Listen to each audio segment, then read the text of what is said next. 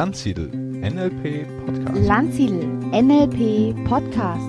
Landsiedel NLP Podcast.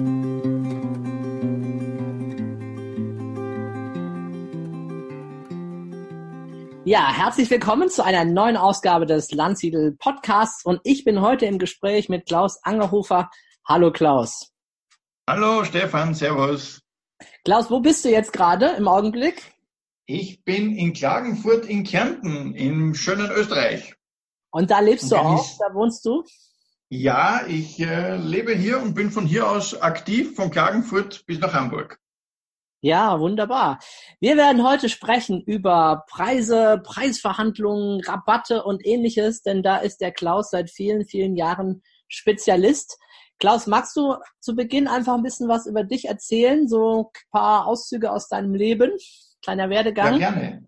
Ja, gerne. Also ich habe eigentlich eine ganz eine klassische Ausbildung. Äh, Ich habe äh, technische Physik studiert und äh, bin dann relativ rasch nach dem Studium in den, in den Einkauf gekommen in, in einem großen Konzern. Und ich glaube, ich darf das sagen, Philips ist ein bekannter Name und, und war für die weltweit unterwegs und habe dort Einkaufsverhandlungen geführt. Und äh, äh, das Glück, das ich hatte, da darf man auch sehr viele Ausbildungs- und Weiterbildungsveranstaltungen besuchen. Ja, ähm, allerdings war dort nie das Thema Preise verhandeln mit dabei. Es, es, es gab Verhandeln, es gibt Konfliktmanagement, ähm, es gibt, äh, wie berechne ich, welchen Bedarf das ich habe. Aber wenn es dann wirklich ans Eingemachte ging, war da wenig da, was, was es an Kursen gibt. Und äh, ja, ich würde sagen, das habe ich mir dann im Laufe der Jahre erarbeitet aus diversesten Quellen, also sei es Kollegen, sei es äh, Lieferanten, mit denen ich verhandelt habe, äh, Kurse, Bücher, ja, jede, jede mir offen stehende Quelle. Und das Schöne als Einkäufer ist, ich habe jede Idee am nächsten Tag in einer Verhandlung ausprobieren können. Und so ist halt entstanden ein System, wo ich sage, äh, äh, beste getestete Methoden äh, von mir. Das heißt, das heißt, du bist also ein Mann der Praxis und hast selber viele, viele Preisverhandlungen schon in deinem Leben geführt. Ja, ich habe mal irgendwo schon gesagt, so in den 20 Jahren, in denen ich für die Industrie, also wirklich angestellter Einkäufer war, werden es wahrscheinlich so in Summe für 500 Millionen Euro gewesen sein und es werden ein paar tausend Verhandlungen gewesen sein. Wow. Und heute machst du Trainings und gibst deine Erfahrungen, dein Wissen in diesem Bereich weiter, wahrscheinlich bevorzugt an mittelständische Unternehmen oder auch Konzerne oder wo, was wäre so deine Zielgruppe? Genau. Ja, ähm, ja, also ich habe irrsinnig gerne eingekauft, möchte ich vielleicht noch sagen. Ähm, aber irgendwo war dann so, so etwa die Hälfte meiner Karriere vorbei und ich habe mir gedacht, einmal möchte ich noch was anderes machen und das nicht erst mit 65. Und daher habe ich mich dann entschieden, vor, vor vier, fünf Jahren, ich werde Trainer und dieses Wissen, das ich gesammelt habe, weitergeben. Meine Kunden heute sind quer durch alle Branchen Unternehmen, die ja, oft, oft einige haben nur zehn Mitarbeiter und haben ein ganz spezifisches Problem und andere sind börsennotierte Konzerne. Ähm, das geht vom BIS und, und, und natürlich quer durch äh, alle Branchen, also Dienstleistungen, Industrie, ähm, wie es daherkommt, ja. Mhm, ja.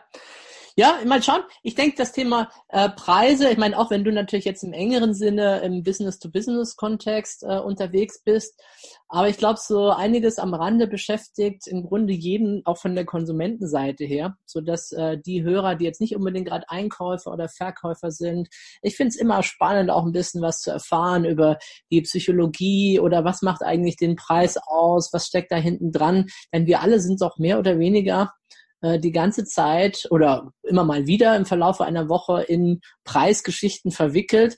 Ne, viele vor allen Dingen online bei der Produktauswahl oder ähnliches. Da gibt es auch einige Dinge, die eben so den Preis auch ausmachen und bestimmen.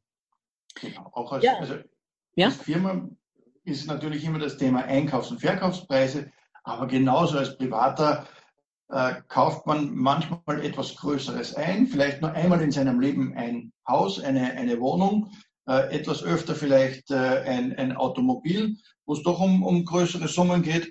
Und äh, last but not least, äh, hin und wieder verhandelt man auch sein Gehalt und auch das ist eine Preisverhandlung. Ja, absolut richtig, sehr gut. Das sind gute Punkte, die jeder von uns auch immer wieder hat. Und spannend, äh, wie im Nachhinein dann oft wie einfach mit einigen Sätzen, mit ein paar Minuten Diskussion, auf einmal hat man ein paar tausend Euro gespart unter Umständen, wenn die Summe hoch genug ist, so dass das äh, schon dann ins Gewicht fällt. Ne? Ja. Gut. Ja, dann vielleicht mal einige Tipps zum Thema äh, Preise oder Preisverhandlungen. Ähm, was macht denn eigentlich den Preis eines Produktes aus? Ja, das äh, Wesentliche ist aus äh, Sicht des Kunden, was ist der Nutzen für mich? Ja? Äh, wenn ich äh, äh, sage, ich möchte auf der Autobahn fahren in Österreich, da ist ein, ein Geschwindigkeitslimit von 130 und ich sage, äh, da, reicht es, wenn mein Auto 100, dann bin ich vielleicht nicht bereit, den Preis für einen Ferrari zu bezahlen. Ähm, wenn ich umgekehrt sage, nein, für mich ist 200 km/h auf der Autobahn was Wichtiges, weil ich öfters in Deutschland unterwegs bin und vielleicht auch mal die Autobahn frei ist, dann bin ich, dann ist der Nutzen für mich viel höher. Dann bin ich bereit, da mehr auszugeben. Das ist, das ist äh, typischerweise das, was äh, äh, der wichtigste Faktor für den Preis einmal ist. Also der Preis ist der subjektiv wahrgenommene Wert aus Sicht des Kunden. Und das kann ja ganz ja. unterschiedlich sein. Ne? In, in meinem genau. Segment, im Seminarsegment, gibt's ja ganz unterschiedliche Preise. Und ja. ich hatte vor einiger Zeit so die Erfahrung, da saß ich neben einer Teilnehmerin, es war ein Wochenende von mir, das hieß Lebe deinen Traum. Das äh, haben mhm. wir für 99 Euro angeboten. Sehr kraftvoll, geht um Werte, Glaubenssätze, ganz viel NLP und so. Und die hat mir dann beim Abendessen erzählt, sie war vor kurzem bei einem Seminar von einer ganz, ganz, ganz bekannten Trainerin und da hat das Wochenende das Zehnfache gekostet, nämlich über 1000 Euro. Und sie sagte mir schon nach dem ersten Tag, wir hätten jetzt schon wesentlich mehr Inhalte behandelt und Sachen erlebt und es ginge viel mehr in die Tiefe als in diesem Seminar. Und ich war ganz erstaunt und habe gesagt, ja, was, wie haben denn die Teilnehmer dann reagiert, wenn da so wenig kam? Und dann meinte sie, naja, die haben das eigentlich als ganz okay empfunden und für die war es das eben auch wert, das, was sie da bekommen haben. Ne? Also ganz spannend, wie manchmal so die, die Preiswahrnehmung äh, der einzelnen Menschen sind. Und ich habe es auch schon erlebt, dass wir bei Seminaren gesagt haben, so jetzt, ähm, jetzt erhöhen wir einfach mal dramatisch den Preis. Und äh, manchmal äh, gibt es Proteststürme, dass die Leute sagen, boah, das geht ja gar nicht. Und manchmal ist es ganz normal. Die Leute, die das nicht gewusst haben, wie der Preis vorher ist, haben einfach zum neuen Preis gebucht. Und ich habe mich gewundert, was so schnell kann man hier eine ordentliche Differenz verdienen an der Stelle. Ne? Ähm, kennst du diese Erfahrung? Erlebst du das auch manchmal, dass äh, viele Menschen auch gar nicht so richtig wissen, was ist was wert? Oder was ist, was ist ähm, der Preis für etwas? Teilweise als Trainer, ja, geht es mir genauso wie dir. Ähm, wenn ich jetzt hergehe und sage, ich habe einen Kunden, der hat 100 Millionen Euro Umsatz und äh, vielleicht helfe ich dem ein Prozent oder auch nur ein halbes Prozent zu sparen, dann kann man auch die Einsparung in Millionen messen. Deswegen kostet mein Training aber nicht Millionen. Ähm, umgekehrt gibt es auch kleine Firmen, die zahlen den gleichen Preis bei mir für einen Kurs und äh, äh, ja, die müssen sich halt ein bisschen mehr anstrengen, äh, damit sich der Kurs rechnet. Aber auch dort geht das relativ schnell. Und äh, wenn, wenn bei der großen Firma zehn Leute in einem Kurs sitzen und die alle sagen, ich werde das nicht umsetzen, was ich gerade höre, dann verdient auch die große Firma nichts damit. Also ich erlebe das genauso dass, äh, dass da Firmen gibt, die sagen, ja, das ist es mir wert oder nein, das ist es mir sicherlich nicht wert. Ja, genau. Jetzt ist ja so, dass die, wenn du aus dem Einkauf kommst, da ist, denke ich, ist ja so, dass die Einkäufer schon ungefähr wissen, was sind denn so die Preise, äh, vielleicht auch nicht ganz genau, aber so ein bisschen die Schmerzgrenze kennen von ihrem Gegenüber, ähm, vom Verkäufer ähm, so dass sie so ein bisschen wissen, naja, es gibt so einen Handlungsspielraum, der ist vielleicht irgendwie vernünftig und jenseits davon, ja, das ist natürlich irgendwann auch utopisch, ne? Da kann der andere gar nicht drauf eingehen. Ähm, oder wie erlebst du das? das da eher so kann der sein, das muss aber nicht sein. Okay. Ja, es gibt Märkte, die kennt, die kennt man als Spezialeinkäufer in- und auswendig. Ja. Ähm, wenn ich jetzt in der Automobilindustrie bin und Blechteile einkaufe, dann weiß ich auf den Cent genau, was es jemanden kostet, ein Blechteil herzustellen. Da sind die Margen ganz eng. Ähm, ich selber habe zum Beispiel sehr oft technische Anlagen eingekauft hast du keine Ahnung, was am Markt möglich ist. Also da kann es um Millionenbeträge gehen und in Wirklichkeit weiß keiner, darf das Ding jetzt drei Millionen kosten oder zwei oder fünf. Da sind wir auch als professionelle Einkäufer genauso arm dran wie, wie der Konsument. Mhm, okay. Und die Kunst ist dann halt, äh, oder das Handwerk, ich sage immer Einkaufen oder auch Verkaufen ist ein Handwerk, das kann man lernen, herauszufinden, wo ist denn die Schmerzgrenze von meinem Gegenüber und, äh, und dann äh, vielleicht noch einen kleinen Schritt über die Schmerzgrenze hinauszugehen. Und dann kann ich entscheiden, will ich diesen Deal machen, ja oder nein. Und wie macht man das? Wie findet man die Schmerzgrenze heraus? Ja, indem man äh, äh, als erstes eines nicht macht, nämlich fälschen. Ja, Fälschen am Markt ist, wenn der Verkäufer sagt 100 und dann sagt der Einkäufer, das gebe ich nicht 80 äh, und dann kommt, sagt der Verkäufer, dann, dann gebe ich 90 und man trifft sich irgendwo bei 85. Da hat man nicht äh, herangetastet, wo ist die Schmerzgrenze von dem Verkäufer. Ähm, die Schmerzgrenze findet man immer heraus, äh, sage ich, mit einem Dreisatz. Wenn jemand sagt, 100 äh, möchte ich für mein Produkt haben, ähm, dann sage ich Danke, dass Sie das haben wollen. Nein, das ist zu viel. Und der dritte Teil, was können Sie denn da noch machen? Mit dieser offenen Frage lade ich ihn ein, sein Angebot zu verbessern. Und der gleiche Dreisatz funktioniert übrigens genauso äh, für Verkäufer. Braucht den Kunden nur fragen, was ist es dir denn wert?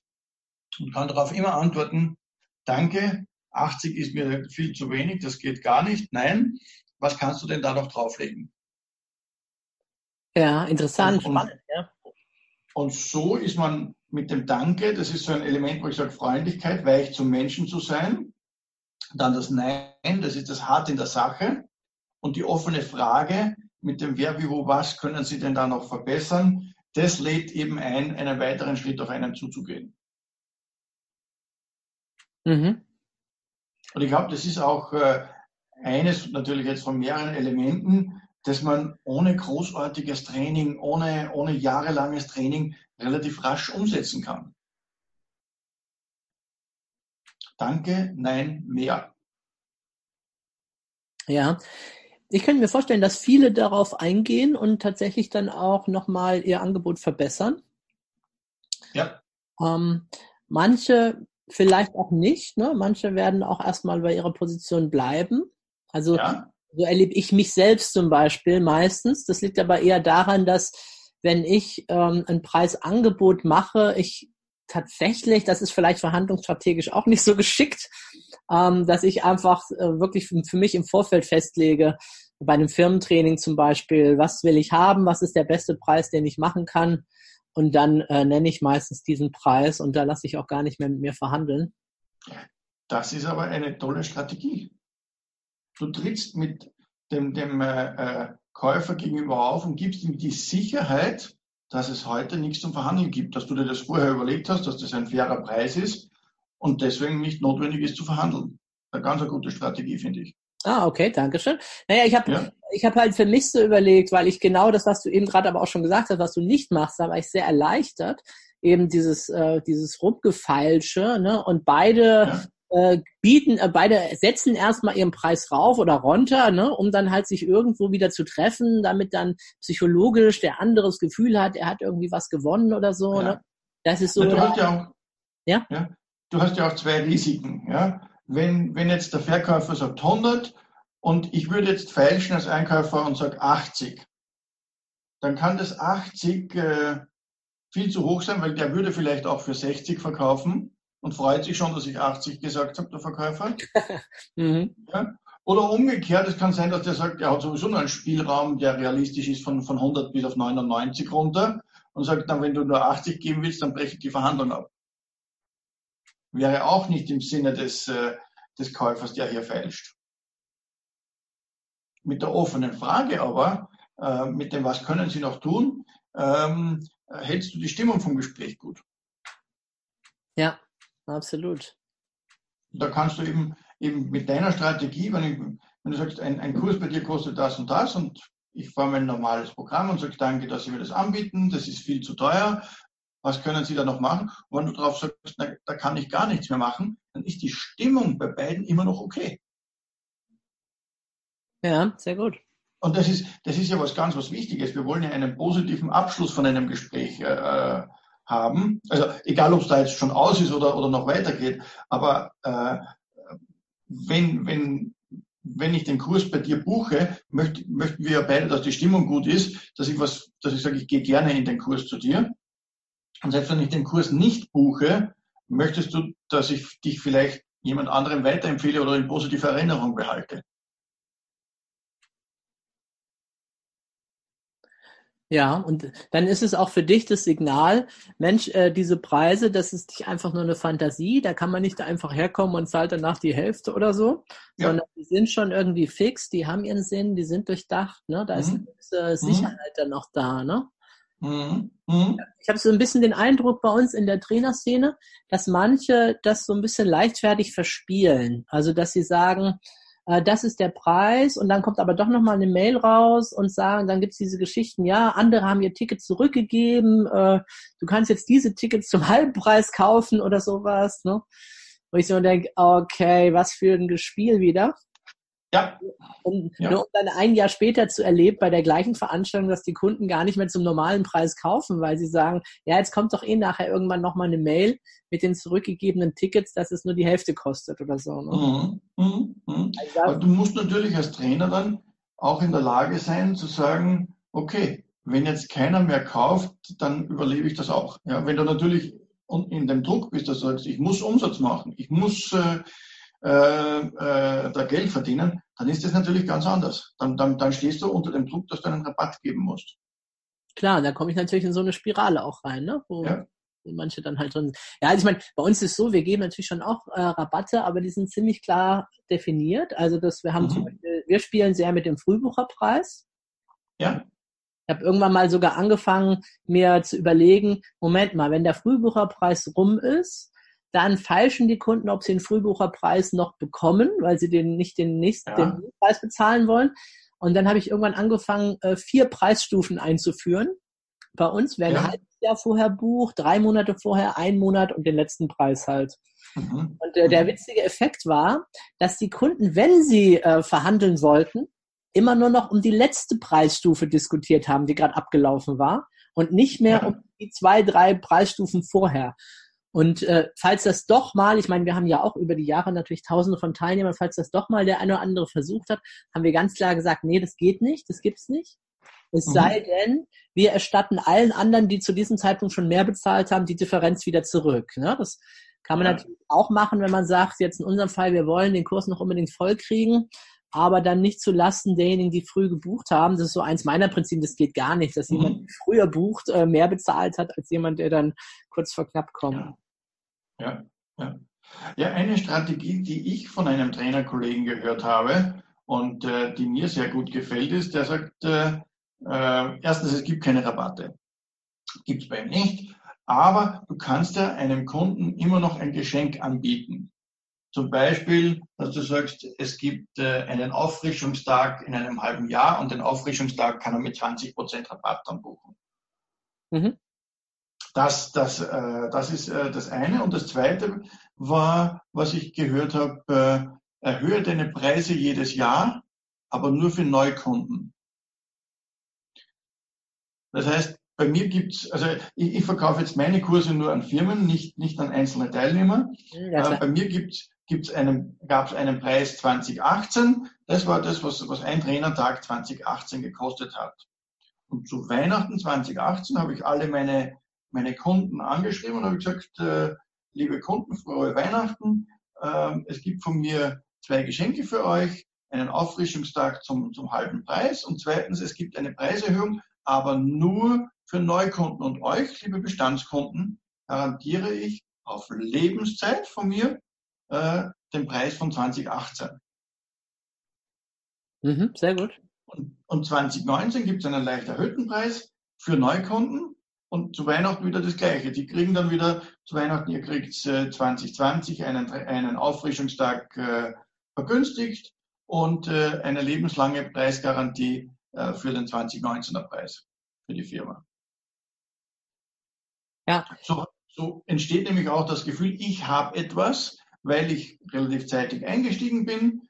Ähm, ich habe etwas Positives für meine Firma, nämlich niemals eine, eine Preiserhöhung. Ähm, und das schwer, eine, die schwerste Herausforderung für Verkäufer ist ja eine Preiserhöhung durchzusetzen.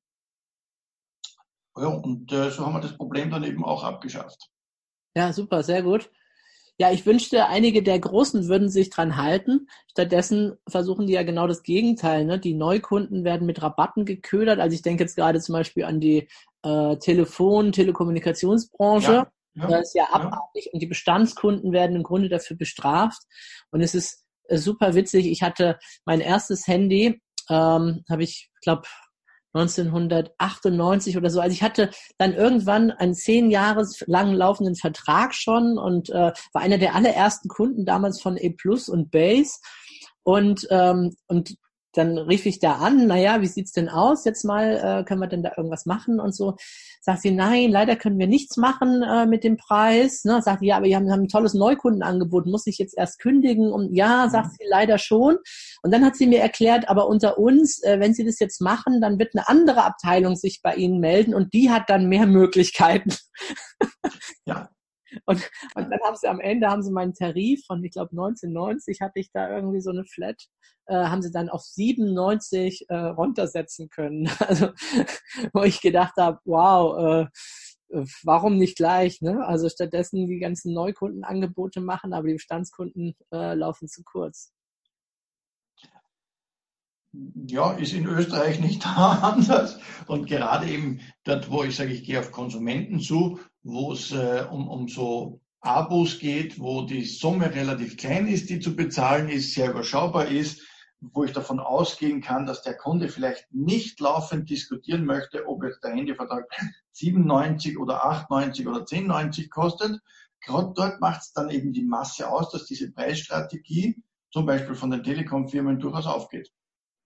Ja. Ja, ja, klar. Also ich, ich denke schon auch, dass, äh, auch wenn wir das jetzt natürlich so ein bisschen kritisch betrachten oder aus meiner Sicht auch mit einem äh, Fairness oder ich, also ich würde schon fast Ethikanspruch ja. sagen irgendwie, ne, dass ja. ich meine Kunden und die Menschen, die mit mir zusammenarbeiten, dass ja. in der in der großen Summe im Markt natürlich schon auch viele davon profitieren, ähm, Rabattschlachten, Aktionen zu machen. Also da ähm, geht natürlich schon einiges. Es ist immer noch, oder mich erstaunt es oft, ein Kollege in meinem Braintask sagt immer, Gier frisst Hirn.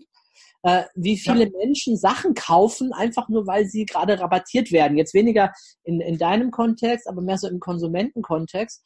Ja. Äh, wo ich denke, wow, und brauchst du das dann überhaupt? Ja, ich weiß noch nicht, aber ich habe es dir mal gesichert, Hauptsache 30 Prozent gespart. Ne?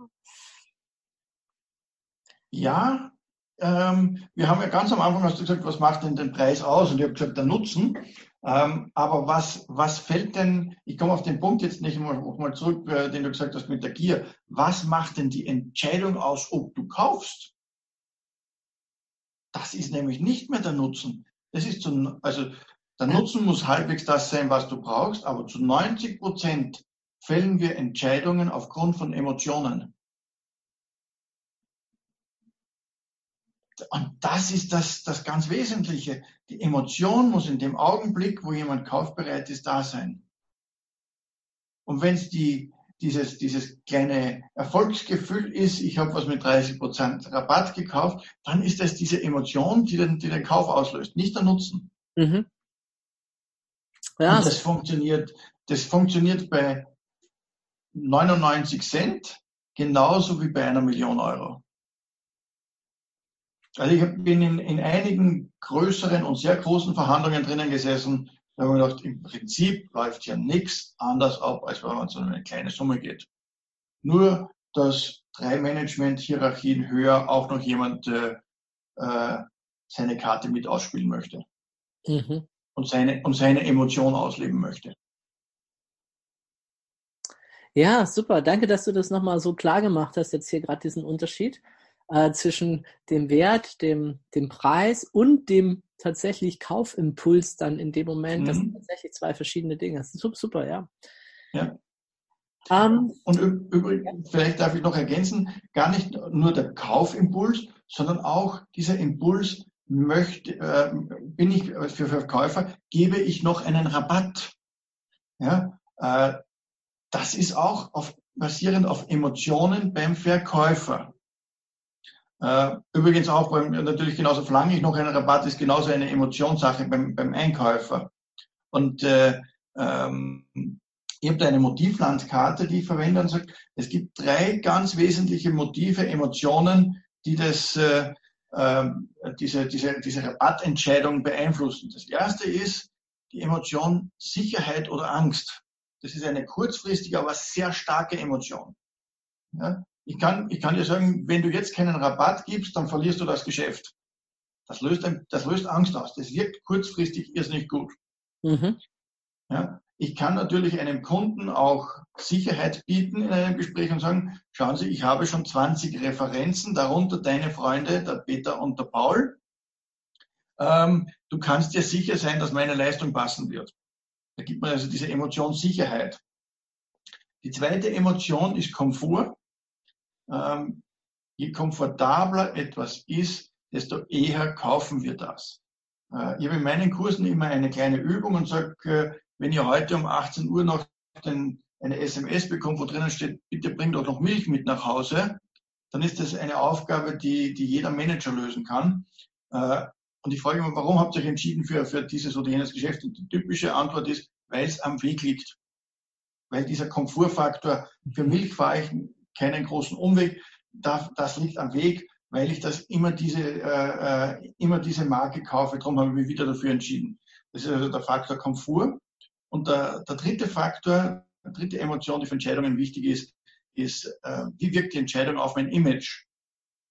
Im Business-Kontext heute äh, regionale Produkte, umweltfreundliche Produkte oder es ist äh, das Top-Technologieführerprodukt. Das sind die drei Emotionen, die die Entscheidungen beeinflussen. Mhm. Mhm. Ja, sehr schön. Ja. Ähm, wie kann sich jemand gut vorbereiten auf so einem Verhandlungsgespräch? Also nehmen wir mal an, jetzt von mir aus auch im beruflichen Kontext, der Einkäufer weiß, da ist Termin, der Verkäufer wird demnächst da sein, sofern persönlich verhandelt wird. Oder ich als Privatmensch weiß, oh, ich will jetzt hier mir ein neues Auto kaufen oder den großen Fernseher im Mediamarkt oder was auch immer, ja. so man gerade äh, hat. Was, wie, wie, kann man sich einstellen oder vorbereiten? Gibt es da Tipps? Hast du da Ideen, was man da machen ja. kann? Ja, also ich habe gerade gesagt, das Wichtigste sind Emotionen in so einem Gespräch. Das heißt, ich muss wissen, wen treffe ich denn heute? Ja, kommt, also, also, welche Person ist das oder welche Personen sind das? Mhm.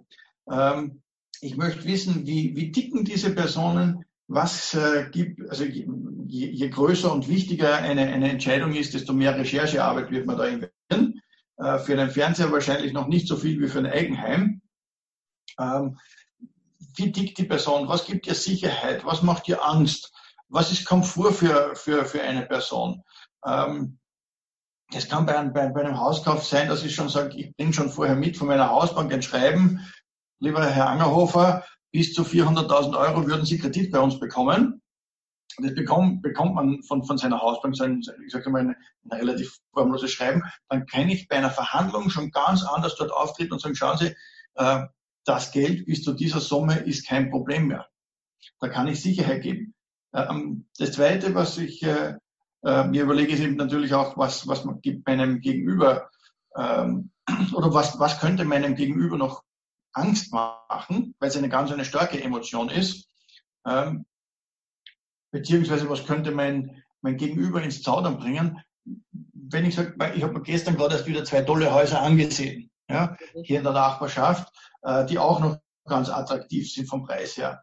Da kann ich das ein bisschen mit, mit, mit hineinbringen ich würde mir auf jeden Fall fix vorher überlegen, was ist die, die Grenze, bis zu der ich in meiner Preisverhandlung gehe. Also wenn ich ein Haus kaufen möchte, äh, dann gehe ich zu, und, und, und das steht ja dann schon in der Anzeige drin, was das Haus kostet 400.000 Euro und dann muss ich vorher wissen, bei welcher Summe bin, breche ich die Verhandlung ab. Ähm, kann jetzt sein, dass ich sage, 380.000 ist für mich realistisch. Und dann muss ich aber auch so weit sein, dass bei 381.000 gehe ich nach Hause. Weil sonst fängt jemand mit der Salami-Taktik an und sagt, ne, wenn 381 gehen, dann gehen noch 382 oder 383 auch noch und man, man geht so über diese Grenze hinüber. Also das muss man ganz klar wissen, dass man, wo, man, wo der Punkt ist, wo man sagt, da gehe ich heute nach Hause. Ja, absolut. Ich habe diese ja. Strategie früher angewendet. Ich war nicht besonders oft, aber wenn ich es gemacht habe, ins Spielcasino zu gehen, äh, ich finde, da kann man das ganz ja. gut trainieren, dass man sagt, ich habe heute 100 Euro, das ist mein Spielgeld sozusagen. Ne? Ja. Theater gegangen wäre oder sonst wohin, mir schöne Plätze besorgt hätte, noch ein schönes Essen, wäre das vielleicht auch das Geld gewesen. Ne? Ja. Aber das ist mein Geld heute Abend und äh, wenn ich bei Null bin, dann höre ich auf, dann bin ich raus. Das ist die maximale okay. Summe. Äh, weil sonst ist es genau das, ne, dass man dann doch immer wieder noch weitermacht und spielt, was ja dann auch äh, bei manchen Menschen ja auch Sucht erzeugen kann und so. Aber da sich einfach festzulegen, zu limitieren, das finde ich sehr, auch tatsächlich sehr, sehr wichtig, solchen Fällen. Ja. ja. Und man muss sich natürlich auch überlegen, was ist denn die Alternative? Ja? Also wenn ich jetzt dieses Haus für 380.000 Euro nicht bekomme, was bedeutet das für mich? Äh, bricht die Welt zusammen, weil ich morgen aus meiner Wohnung ausziehen muss? Oder kann ich sagen, ich, ich habe da noch zwei andere Dinge zum Ansehen? Oder kann ich sagen, dann, dann sprechen wir in 14 Tagen noch einmal? Ja? Sind das Optionen alles oder sind das keine Optionen? Das muss ich wissen, bevor ich in eine, sag ich jetzt mal, etwas härtere Verhandlung mit hineingehe. Weil dann bin ich nicht verleitet, äh, über mein Limit hinauszugehen, wenn ich weiß, was passiert, ähm, wenn, wenn wir nicht zusammenkommen. Weil das ist immer wieder eine, eine Option. Ja. Ja, ich muss gerade dran denken, was ja. du ähm, so eingangs jetzt von diesem Statement gesagt hast, dass ähm, diese Signale, ne, ja, ich habe mir zwei andere Wohnungen noch angeschaut oder da gibt's noch andere Möglichkeiten. Das sind so kleine Nebensätze, die aber oft, äh, merke ich auch bei mir, eine starke Wirkung hinterlassen. Ne? Also wenn ich das mit ja. von dem anderen, oh, der hat noch Alternativen, da, oder bei mir ist es jetzt in letzter ja. Zeit häufig im Bewerbungsgespräch gewesen, ne, dass die Kandidaten halt gesagt haben, äh, ne, dass ich dann eigentlich schon so gegen Ende des Gesprächs super überzeugt war von dem Bewerber und dann die Kandidaten aber dann gesagt haben, ja, ich kann es jetzt noch nicht entscheiden, ich habe noch drei andere Angebote, ne, wo man merkt, hm, mhm. lege ich noch mal einen drauf, ne, in meinem Angebot, ne, einfach um sicher zu gehen, dass ich diesen tollen Kandidaten auch wirklich für mein Unternehmen gewinnen kann. Ne? Also das ist jetzt so ein Beispiel bei mir, Bewerbungsgespräch. Oder ich merke es andersherum, in, äh, wenn ich in den ähm, so Hotels buche oder so, auf den bekannten Online-Plattformen, wie die ja. natürlich auch mit solchen Schlüsselreizen um sich werfen. Ne? Drei haben heute schon gekauft, fünf sehen sich gerade das letzte Zimmer an, das es in dieser Kategorie in diesem Hotel gibt und so. Ne? Also ich glaube, da wird ganz bewusst natürlich auch mit diesen Emotionen gespielt, dass man absolut, wenn man absolut. Also ist, dann verliert man das Zimmer wieder, ne? Genau. Ja, ich verrate jetzt nicht, auf welcher Buchungsplattform das es war. Aber ein Freund von mir ist ein, äh, weiß nicht, Premium äh, äh, Kunde auf dieser Plattform, weil er sich schon so viele Punkte dort verdient hat. Und ich war ein relativer Anfänger auf dieser Plattform. Und dann haben wir die Plattform getestet. Wir haben uns zur gleichen Zeit sind wir nebeneinander gestanden, äh, haben auf dem gleichen Gerät, nämlich einem Firmencomputer, äh, ein Hotel gesucht in der gleichen Stadt zum gleichen Tag. Ähm, also wirklich, ich sage mal, ein ident, das, das identische Zimmer. Und bei meinem Kollegen ist gestanden, ja, du als Super-User bekommst dieses Zimmer jetzt statt für 120 für 100 Euro. Und bei mir ist gestanden, äh, lieber, lieber Anfänger-User, du bekommst dieses Zimmer statt für 105 für 100 Euro. Mhm. Also ihm wurde, wurde vorgegaukelt, weil er so ein toller User ist, kriegt er 20% Rabatt obwohl dieses Thema vielleicht nie die 120 Euro gekostet hätte, sondern sie haben die beiden von uns für 100 Euro dann angeboten. Ja, ja. Ja, da kann man unheimlich viel spielen und ähm, ja, mit, mit der Kombination von künstlicher Intelligenz kann man die Leute wirklich ganz böse ausspielen. Mich, mich hätte es nicht gewundert, sogar wenn ihr unterschiedliche Preise gehabt hättet. Also nicht nur ein Unterschied. Das hätten wir uns, ja, das hätten wir uns eigentlich erwartet. Ja. Das war die, die Erwartung, dass bei, bei, bei, bei ihm steht statt 120 kriegt er 100 und bei mir steht statt 120 zahle ich 110, weil ich noch nicht so oft gebucht habe. Das hätte ich ja auch verstanden. Ja. Aber der Gag war wirklich, dass das Zimmer kostet das gleiche, nur das, was uns vorgegaukelt wurde, wie viel der Rabatt ist, das war unterschiedlich. Ja. Ich habe mal gehört, ich weiß nicht genau, ob es stimmt, aber ich glaube fast schon, dass je nachdem, ob man sich mit einem Mac einwählt oder mit einem normalen Windows-PC, man auf einigen Plattformen auch unterschiedliche Preise angezeigt ja. bekommt. Ja, es kommt natürlich darauf an, wenn du mit einem billigen Gerät äh, auf einer Plattform einsteigst, dann gehen die unter Umständen davon aus, dass du dir nicht so viel leisten kannst und das dir billiger anbieten, als wenn du ein High-End-Gerät hast. Ja. Äh, also, was auch gut funktioniert, kleiner, kleiner Tipp von mir an alle Konsumenten, legt doch Dinge in den Warenkorb. Ähm, also me meldet euch an, ja, dass also die, die Plattform weiß, äh, äh, das ist jetzt diese Person, äh, diese und jene Person, legt etwas in den Warenkorb und kauft es nicht. Ja. Steigt es wieder aus und wartet zwei Tage, was passiert. Sehr oft bekomme ich nach zwei Tagen ein E-Mail, ach, Sie könnten auf, bei, bei uns doch auch 10% Rabatt bekommen. Ja. Weil dieses Ding noch im Warenkorb liegt und die, und äh, die Plattform überlegt, na, vielleicht will er es ja doch haben und es scheitert am Preis. Ja, absolut, absolut. Ja, super Tipp, klar. Das äh, kenne ich auch so, ja. Gut. Ähm, weiß ich nicht, ob du dich äh, da auch auskennst, aber wenn wir jetzt so schon beim Thema Preise und Preispsychologie und Strategien sind, ähm, es gibt ja ganz oft bei, gerade bei Online-Angeboten, so drei verschiedene Preiskategorien. Ne? So irgendwie so ein Basis, ein mittleres und nochmal ein Premium. Ne? Ja, wir haben ja, das auch. aber nicht nur online, ja. Ja, okay, stimmt, du hast recht, ja, ja nicht nur online. Ja. Aber da finden, da, ich glaube, da kennen es die meisten wahrscheinlich, so eine klassische Dreiteilung oder wir hatten das auch eine Dreiteilung mit recht ähnlichen Motiven und da steckt ja auch eine bestimmte Psychologie dahinter. Ähm, vielleicht äh, können wir da noch mal kurz einfach sprechen, weil ich denke, das sind viele Menschen auch, wie einfach mhm. dieser, dieser dritte Preis, das ist ja oft dann, das Premium-Modell ist ja oft deutlich teurer einfach nochmal, wie das einfach die anderen Preise in der Wahrnehmung auch verändert. Klar. Ähm, ganz wenige Leute kaufen äh, das, das teuerste Produkt. Das ist was, was ein psychologischer Effekt. Ähm, daher schreiben viele Bücher, ach, führ doch eine vierte Preiskategorie ein, die nochmal teurer ist und du wirst sehen, in der Oberklasse äh, wirst du dann mehr verkaufen als vorher. Also dieses Ankern äh, von, von Preis, äh, in der Preispsychologie, das funktioniert sehr gut. Ähm, dann gehen in Österreich vielleicht die Leute nicht mehr ins Gasthaus und bestellen also das Klassiker in Österreich ist das Schnitzel, das kostet meistens irgendwo so jetzt um die 12 bis 15 Euro. Und, und irgendwo ganz unten auf der Speisekarte steht dann noch, es gibt auch ein Steak für 30. Das nimmt nur nie, nie mehr. Wenn das Steak oben steht, schon vor dem Schnitzel, und dann vielleicht noch ein Premium-Steak statt für 30 und 50 Euro, dann äh, weiß man, dann kaufen die Kunden das zweitbeste, also das normale Steak äh, deutlich öfter als vorher. Ja, es ist verrückt, ne? als würde uns so eine innere Stimme sagen, naja, das teuerste kannst du jetzt nicht kaufen, so reich bist du ja auch nicht.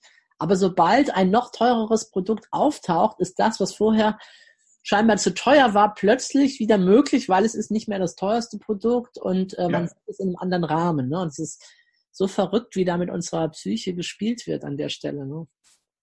Ja, so ticken wir Menschen. Und wir werden es auch nicht aus uns rauskriegen. So funktioniert das. Ja. ja. Also nochmal langsam für alle zum Mitdenken. Man fügt ein weiteres Produkt ein, das man gar nicht unbedingt verkaufen möchte, vielleicht sogar gar nicht vorrätig ja. hat, jetzt mal im Extremfall, ja. um ja. einfach das, was bis dahin das teuerste Produkt war, häufiger zu verkaufen und zu fördern. Ne? Das ist so die, Strategie hinter diesen äh, Paketen. Wobei manchmal Natürlich gibt es auch Abweichungen. Manchmal ist natürlich auch das dritte Paket für einen selber auch am geeignetsten, wenn man einfach diese Leistung abrufen möchte, die da angeboten wird und man sagt, das ist genau mein Ding. Das gibt es natürlich auch ab und an. Aber preispsychologisch ist es meistens so, dass das dritte Angebot einfach nochmal deutlich darüber hinausgeht. Bei uns im Seminarbereich ist das ja häufig so ein Angebot wie, du kannst da mit dem Speaker zu Abend essen und kriegst noch ein Autogramm und ein Foto oder sowas. Und äh, tatsächlich überlegen sich das dann manche. Wir hatten ja in Deutschland die letzten Jahre ab und zu mal wirklich auch ein paar Promis da, wie äh, Bill Clinton, Obama oder ich war auf einer Veranstaltung, da haben, haben sie das angeboten, der Veranstalter mit Henry Maske dann noch ein Foto zu machen. Und das Mhm. war für viele war es dann einfach die 5000 Euro Aufpreis wert, zu sagen, ich habe ein Foto von mir und Henry Maske. Ne? Das ist jetzt immer natürlich eine Ja. Frage, was für eine Verwertung hat man nachher für das Bild. Ne, hat man da äh, öffentlichen Raum, wo man zeigen kann, hey Leute, guckt mal hier nebenbei, ich habe mit Bill Clinton zu Abend gegessen oder ich habe ein Foto mit Henry Maske, dann kann es das natürlich wert sein. Ja. Aber für die meisten ist das einfach nur der Ankerpreis, dass man sieht, wie günstig eigentlich die Ja. 2,99 sind im Vergleich zu diesen äh, 5000, die man sonst bezahlt hätte. Ja. Na, da haben wir doch richtig Glück in Österreich, dass wir nicht den Henry Maske oder den äh, äh, Bill Clinton hier haben. Arnold, Bill- oder? Wir, wir hatten vor kurzem bei der, bei der Wirtschaftskammer Kärnten hier einen unserer Ski-Olympiasieger zu Gast und der hat einfach jedem, hat er den Pokal von Kitzbühel in die Hand gedrückt und gesagt, schau, das ist die Olympia-Goldmedaille, die kannst du mal umhängen, aber sei so nett und gib sie mir nachher wieder zurück. Das Hat nichts gekostet. Wow, ja, Mensch! Auch noch. ja, ja, ja, ja. Na, Ja, ja. Du, ja, Klaus, wenn du so in äh, Firmentrainings bist, wenn du mit die fit machst äh, für Preisverhandlungen, ähm, wie läuft das dann so ab? Also wahrscheinlich gibst du denen natürlich ein bisschen auch Input und dann macht ihr praktische Übungen oder wie, genau. wie funktioniert das so im Training? Also äh, normalerweise trete ich schon zwei Wochen vor dem Training mit den einzelnen Teilnehmern in Kontakt. Mhm. Äh, wenn, also ich, ich frage natürlich das Management äh, nach, dem, nach dem Okay dazu, denn ich möchte von den einzelnen Teilnehmern wissen, ähm, was äh, läuft bei Ihnen im, oder, oder wo glauben Sie, dass Sie im Augenblick gut sind, wo, wo tun Sie sich ein bisschen schwer, dass das, was man normalerweise am Anfang eines Seminars macht, dass man die Teilnehmer fragt, was muss denn passieren, damit ihr sagt, das ist ein tolles Seminar, dass ich das schon vorher weiß. Dann kann ich mich nämlich auch wirklich vorbereiten auf genau diese Fragen der, der Teilnehmer. Das frage ich schon vorher ab. Ähm, ein, ein Kurstag bei mir läuft immer so ab, dass wir am Vormittag uns ein bisschen Stoff erarbeiten. Das ist also kein Frontalvortrag, sondern, sondern ja, ein, ein spielerisches Erarbeiten äh, von, äh, von, von Know-how. Und äh, der Nachmittag ist dann äh, immer Verhandlungsübungen ähm, mit Video, mit Videoanalyse und äh, äh, ja, das, das ist es, wie, wie ein, ein Seminartag bei mir aussieht. Und je nachdem natürlich jetzt, was die Aufgabenstellung ist vom Management, ist dann halt auch eben der, der Inhalt dieses Trainings. Also das kann sein, ganz allgemein, bitte trainieren Sie unsere Verkäufer, damit die alle auf die gleiche Art und Weise verhandeln. Oder das kann auch ganz spezifisch sein, ähm, dass das hatte zum Beispiel jemand gesagt, ja, er hat, er hat einen Kunden, das ist eine große Automobilfirma und da ist ein Einkäufer dort, mit dem kommen sie alle nicht zurecht. Und äh, ich möge sie darauf trainieren, um mit diesem einen Einkäufer, um den besser zu verkaufen. Also auch so spezifisch können Trainings sein. Mhm. Okay. Ähm, wenn jetzt jemand sagt, ich hätte gern irgendwie noch mehr Tipps irgendwie von dem Klaus Angerhofer, ähm, kann er, findet er was auf deiner Webseite? Gibt's da was? Findet er natürlich, ja, www.preise-verhandeln-angerhofer.at. Mhm. Äh, dort gibt's äh, jede Menge Videotipps. Das ist so zwei bis drei Minuten Videos, wo, wo auf einzelne Themen eingegangen wird. Ähm, die, kann, die, die sind also alle, alle völlig frei zugänglich, denn ich denke, das Know-how, ähm, das, das, das darf ruhig jeder haben. Äh, das, wo ich sage, mein, meine Premium-Leistung ist, wenn man das gemeinsam übt, wenn man Feedback gibt als Trainer ähm, auf diese Videotrainings, äh, da macht es dann Sinn, dass man sagt, so, und jetzt steigen wir spezifisch auf das ein. Aber auf der Webseite gibt's äh, gibt's jede Menge äh, Inhalte, die man sich schon einmal so ansehen kann. Mhm, super. Ähm, hast du irgendwie eine Erfahrung äh, oder ein Beispiel vielleicht einfach von einem Kunden, wo ähm, der was rausholen konnte? Was ist tatsächlich drin, wenn man sich ein bisschen bewusster mit diesem Thema äh, beschäftigt und gezielt eine der Strategien, zum Beispiel die, die du auch eingangs gleich am Anfang gesagt hast, ja. oder, oder andere, wenn man die anwendet, Äh, was ist da so für Firmen drin? Was können die da so rausholen unter Umständen? Jetzt beispielhaft Ja. natürlich nur. Das geht von bis. Ähm, ich habe einen, einen Kunden gehabt, der hat äh, eine, einen, einen Merger verhandelt. Ähm, der hat also einen Teil seiner Firma verkauft und dafür von, von jemand anderem einen Teil gekauft. Und der hat gesagt, äh, nachdem er vorbereitet war, hat er gewusst, wie die Verhandlung ablaufen wird. Und er hat gesagt, er hat nur das Weiße in den Augen des anderen gesehen, weil der nicht gewusst hat, was mit ihm gerade passiert. und, äh, und, und, er- und er hat unten hingeschrieben, als also er hat keine Zahlen genannt, er hat nur als Fazit geschrieben, diese Verhandlung haben wir sowohl im Einkauf als im Verkauf eindeutig gewonnen. Ähm, ein anderer Kunde von mir, ähm, der verkauft Standardprodukte, ähm, Dinge, die vielleicht äh, ein Einzelteil nur 5 Euro kosten, ähm, wo es riesige Konkurrenz gibt. Und äh, auch der hat mir dann geschrieben, ja, seitdem er, seitdem er jetzt äh, äh, immer schaut, wo die Schmerzgrenze ist, gibt er, verschenkt er keine Rabatte mehr. Er hat gesagt, er gibt wann dann überhaupt nur noch ans Konto. Und er hat gesagt, mit dieser Methode ist er auch draufgekommen, er hat keinen Umsatz verloren. Klar, ein Verkäufer äh, wird immer bezahlt äh, äh, nach Umsatz, den, den, den er macht. Das heißt, und, und nicht nach der Marge, die er bringt.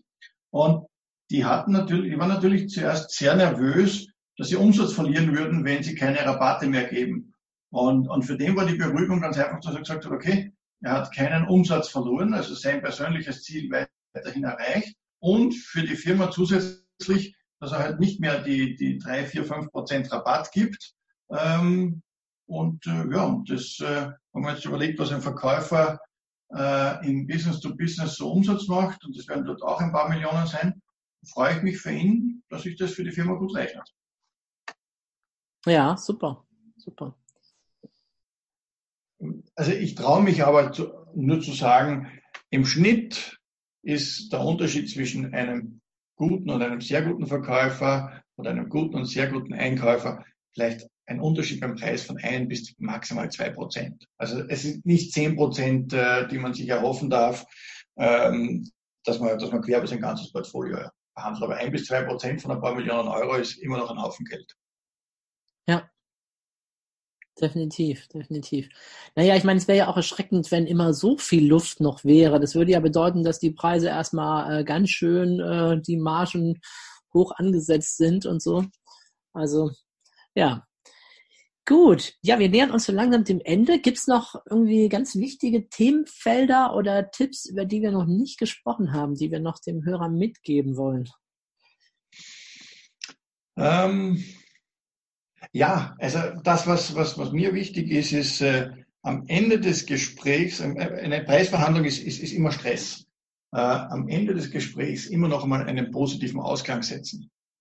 Ähm, so wie der erste Eindruck, äh, den ein Mensch macht, wichtig ist für das Gespräch, so ist der letzte Eindruck der, der bleibt bis zum nächsten Kontakt.